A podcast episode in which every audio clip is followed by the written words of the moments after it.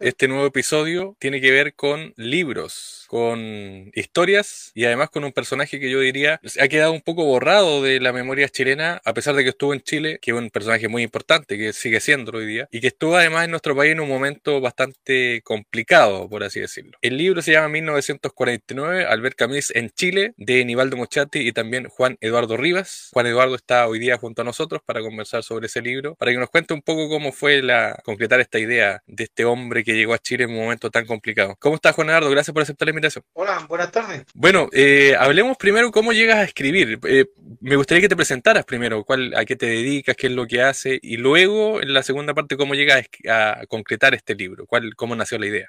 Bueno, eh, yo nací en Puerto Montt. Región de los Lagos. Sí, y trabajé en gendarmería por casi 30 años.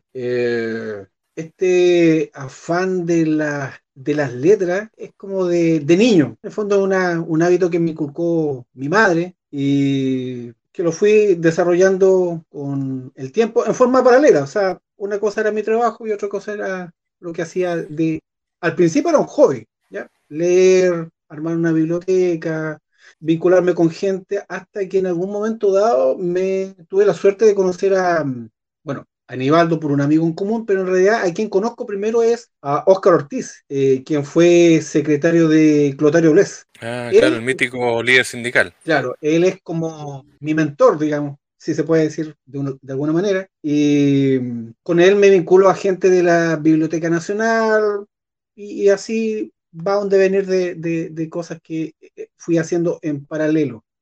Toca la fortuna de que en algún momento dado nos presentan a Nivaldo y, bueno, en ese momento yo le comenté que había encontrado un dato, un dato que me parecía curioso, que era el viaje de Albert Camus a Chile eh, y, dicho sea de paso, que Nivaldo también es su escritor favorito. Y comenzamos con la idea de hacer algo que, bueno, con los años terminó en este libro. Eh, fueron bastantes años, sí. ¿De qué año estamos hablando de eso cuando se encontraron y, conversaron de la idea? Nosotros nos hemos conocido en el año 2002, puede ser. Eh, claro, a él también le causó curiosidad que, claro, como, como un gendarme eh, tenga esta afición, porque regularmente también está el estigma, o sea, uno carga con ese estigma. Y Chile es un país prejuicioso.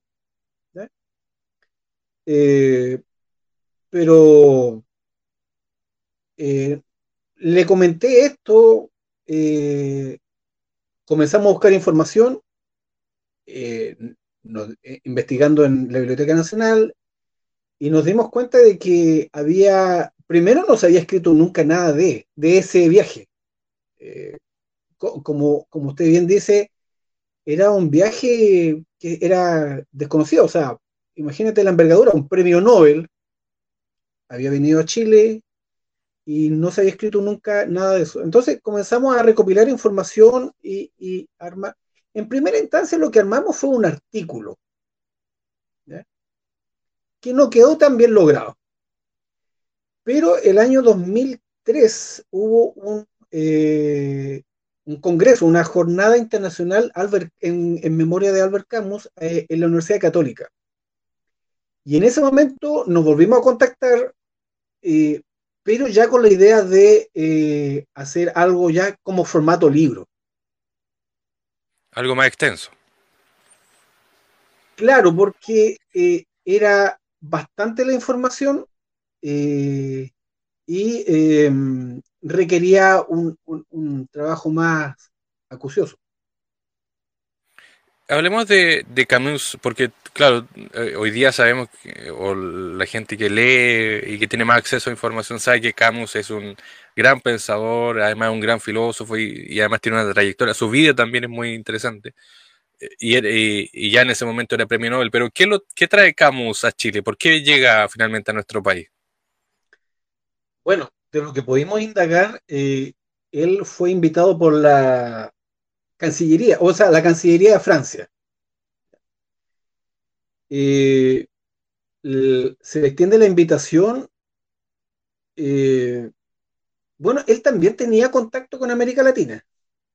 el contacto que él tenía acá era la gente de revista Sur, que dirigía Victoria Ocampo.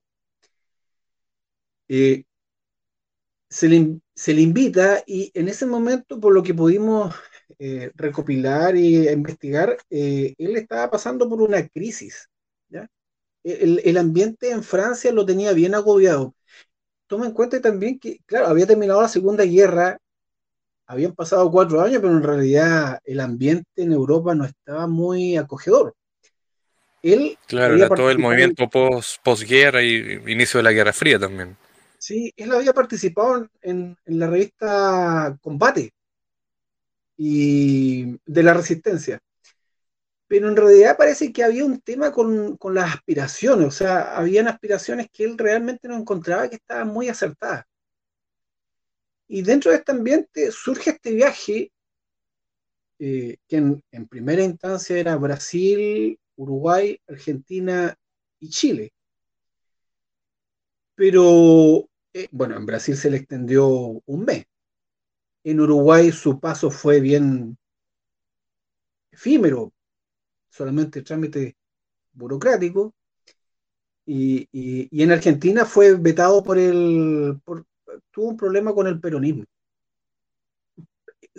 Por esa razón, él llega justo la semana de, de agosto del 49, justo cuando en esa semana aquí eh, está el, el, famoso chauchazo. Claro. Claro, la rebelión de la chaucha, como se ha conocido. Sí. Que es, es, es, algo parecido, un poco menor a lo de 2019 también, ¿o no? ¿Al estallido social? Sí, bueno, depende. Guardando las la proporciones. Claro. Eh, y, y, tú decías que él, bueno, estaba, estaba este, este tema de, de, todo lo que había sido Camus, porque él de hecho también combatió la Segunda Guerra Mundial. Eh, pero, ¿qué rol jugaba en el, el, pensamiento de Camus? ¿Había gente que lo seguía acá en Chile? ¿Había gente que lo leía o que sabía finalmente lo que pensaba él? ¿O era algo un, un poco más lejano al, a esta tradición de pensamiento francés?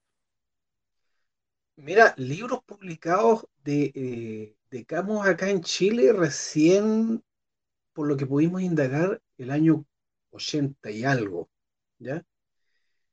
Antes de eso, eh, lo que llegaba de él acá venía de afuera, Argentina, o México parece, Argentina y México. Eh,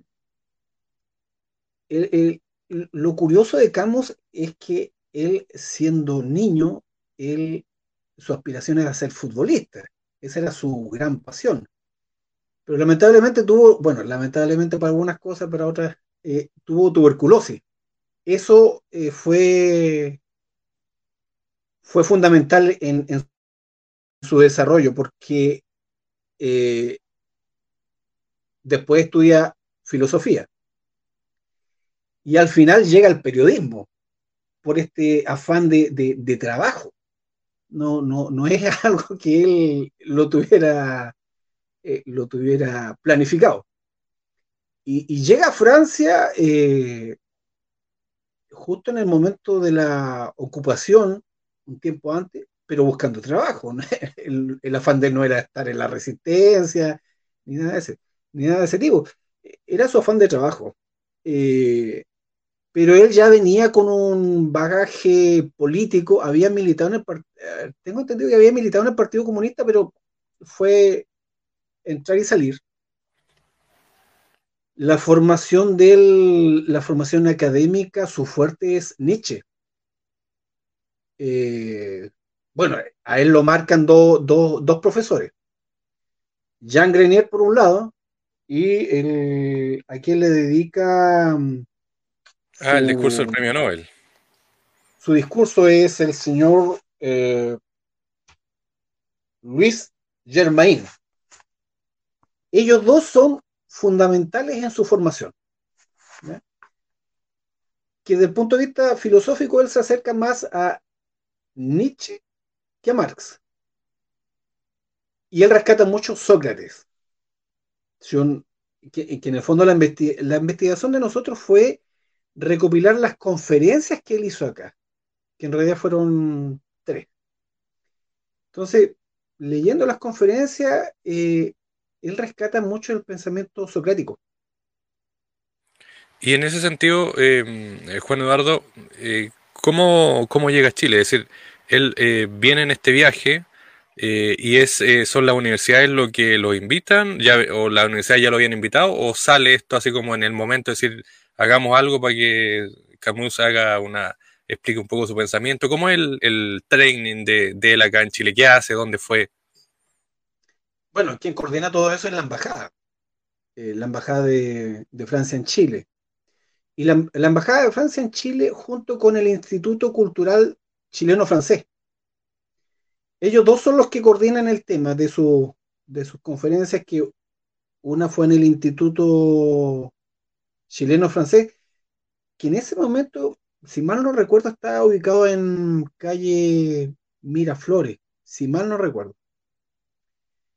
Eh, su otra presentación fue en Radio Minería. ¿ya?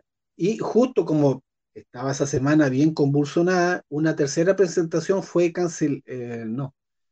Hay una tercera presentación que se hizo en la Universidad de Chile y no me acuerdo si esa fue cancelada o no. Pero quien coordina todo esto es la embajada. Y, interesante lo que tú dices, ah, porque en la radio minería fue en el auditorio que tenía o fue una transmisión de radio. No, en el auditorio. En el auditorio. Desconozco si la habrán transmitido. En ese sentido tratamos de indagar, pero bueno, por lo que me contaba, me, me comentaba Aníbaldo en, en ese momento, eh, eh, en ese momento la, bueno, la radio era fundamental, pero tampoco estaba esa, ese afán de, de, de, de guardar registro, porque claro, como había... grabaciones bueno, y todo eso. Estamos hablando de otro Chile que era más precario, entonces se, se grababa sobre, sobre la marcha. Claro, y además que eh, grabar en ese momento también era difícil, en 1949 no, era, no es como hoy que uno graba con el celular. No, no hay claro. tanta tecnología en ese tiempo. Son puntos distintos. Y, y, y, sobre el, el contenido de, de, de, estas exposiciones, ¿qué es lo que plantea, él? qué es lo que trae, qué es lo que le dice a la gente? ¿Cuál es el contenido de estas exposiciones? Bueno, él en ese momento eh, ya había publicado El extranjero, que en realidad eh, debiera llamar, bueno, por lo que uno ha podido indagar, eh, en realidad el título del libro debiera llamarse El extraño. Pero bueno. Había publicado El extranjero, eh, La peste, y si no recuerdo mal, el mito de Sísifo. Entonces, claro, él venía con ese, con, con esa logotipo de que él era existencialista, que es una cosa que él siempre ha tratado de desmarcarse de eso. Su amistad con Jean-Paul Sartre y Simone de Beauvoir, eh, los cafés que Café, Café de Flor, parece que se llama. Eh, claro, en el mito de Sísifo, él no se autoproclama existencialista, lo que él hace es escribir sobre los existencialistas. Sobre todo hay un tipo que, me llama bastante la atención, que es, eh, bueno, aparte de, esta leyenda griega, es de Kierkegaard, que es otro escritor un poco olvidado. El, el mito de Sísifo este, de este hombre que el, lo condenan a cargar la, a subir una, un, un, cerro, una montaña con una piedra y la piedra cada vez le, cuando está a punto de llegar a la cima se le cae. Tiene que volver a, a buscarla. Claro. Y en realidad aquí él habla de literatura, sobre la actualidad en Francia, eh, sobre... Um, tiene una, una, una un atisbo de lo que puede ser, lo que sería su, su ensayo El hombre rebelde. ¿ya? Claro, eh, que también es, el, uno de los más famosos el, ese, ese, texto. Sí, pero fue el que le, el que le causó muchos problemas también. claro. Y, y con, con, Sartre, bueno, en ese momento, ¿cuál era la relación ahí? Porque también ellos tuvieron ahí un, un tema ahí de división, de diferencia ellos eran amigos, pero producto de, bueno, también estamos hablando de figuras de otro nivel. Eran amigos pero cuando eh, Camus publica El hombre rebelde, que en el fondo es un ensayo sobre la revolución y la rebelión del hombre, ah, con la antesala de lo que sería la guerra, la guerra fría, antes del muro de Berlín. Entonces, él en ese libro, él hace una crítica hacia los totalitarismos. Y ojo, no solamente contra los nazis o los fascistas, sino que también pega palo a, a lo que era el bloque soviético. Eso fricciona su relación con Sartre. Y se distancian. Pero lo que en realidad a él lo marca es eh, la defensa, él, él le afecta mucho la guerra en Argelia, que era su, su, en realidad era su patria. O sea, él es colonia, que era una colonia francesa en ese tiempo. Claro, él es argelino francés. Entonces, para él la guerra civil en Francia lo afecta mucho. Él plantea, no comulga ni con la postura francesa ni con la postura del Frente de Liberación Nacional argelino. Él plantea una tercera opción y por plantear esa tercera opción, ahí ya es vetado. Y acá en Chile, em, bueno, también se vivía este espacio, este estallido, no sé, esta revuelta que se generó en 1949. Em, ¿escribió él, escribió Sartre sobre su visita a Chile? ¿Hay registros de eso? ¿Hay impresiones de, lo que vio acá? Sí, él publicó, o sea, él no lo publicó, él hizo anotaciones en un, en un cuaderno. Eso fue con, los años fue rescatado en un diario de viaje. Que es como la base que tomamos nosotros para hacer la, investigación. Eh, pero eran anotaciones. Claro, eran vivencias, me imagino. Sí, es que él tenía la costumbre de hacer anotaciones. ¿ya? De hecho, bueno, una, hay unas publicaciones de él que se llaman crónicas y otras que se llaman apuntes. Que él tenía la costumbre, me imagino yo, de ir anotando cosas, porque ojo, ah, él, él no solamente, eh, eh, él no solamente desarrolló eh, su cosa literaria, él también desarrolló una faceta de él que, se conoce muy poco, que es el teatro. ¿Y ahí escribe obras? Sí, hay una obra, ah, mira, hay dos obras de él, una se llama Calígula y la otra no recuerdo cómo se llama, la peste, no, el malentendido. Y el malentendido tiene una relación con el extranjero. Eh, pero él, su, gran pasión era eh, el teatro. Y, en, en, 1949, eh, ¿a qué se dedica Camus? ¿Cuál era el, trabajo que realizaba él? Había escrito en diarios, pero ya estaba medio alejado. A él me da la impresión de que a él todo esta, este ambiente medio pacato que había en ese momento posguerra, como que lo tenía decepcionado. Ahora, toma en cuenta una cosa, o sea, a ver, él también políticamente tenía, tenía una postura. Mira, para la gente de derecha, Camus es de un comunista, un, tipo de izquierda. Y para la gente de izquierda, eh, Camus era un pequeño burgués. Y en ese momento, eh, no encajar en esos dos clivajes resultaba fatal. ¿Y acá en Chile lo trataron de eso? O sea, ¿Cuál fue la relación con, la política local, los políticos locales? No, más, que nada, bueno, a sus conferencias asistía gente acomodada, o sea, gente que tenía cierta, cierto conocimiento de quién era, de quién era él. Ese fue, fue gente más ya con profesionales, con que habían estudiado y todo eso. O sea, no fue una, una, algo popular.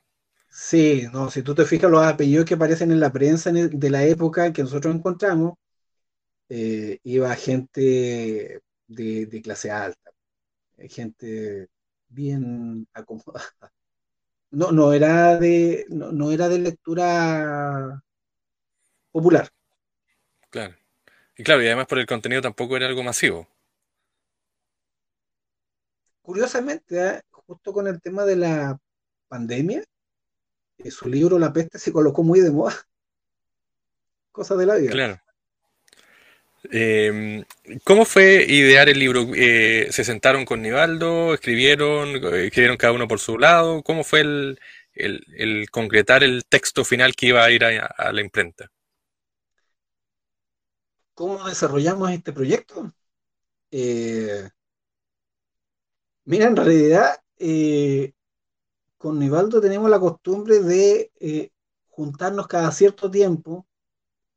Bueno, dicho sea de paso, con los años se fue desarrollando una amistad.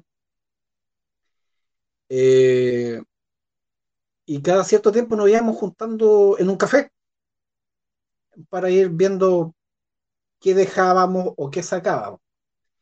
Y al final, esto, bueno, por un tema de horario de él o mío, eh, al final también optamos por el tema del correo electrónico, o sea, parecía un tema de imponerse el tema eh, le sacábamos, le agregábamos, lo corregíamos, hasta que en algún momento dado, ya teniendo un borrador más, más, trabajado, lo postulamos a, dos eh, editoriales. Y no nos fue muy bien.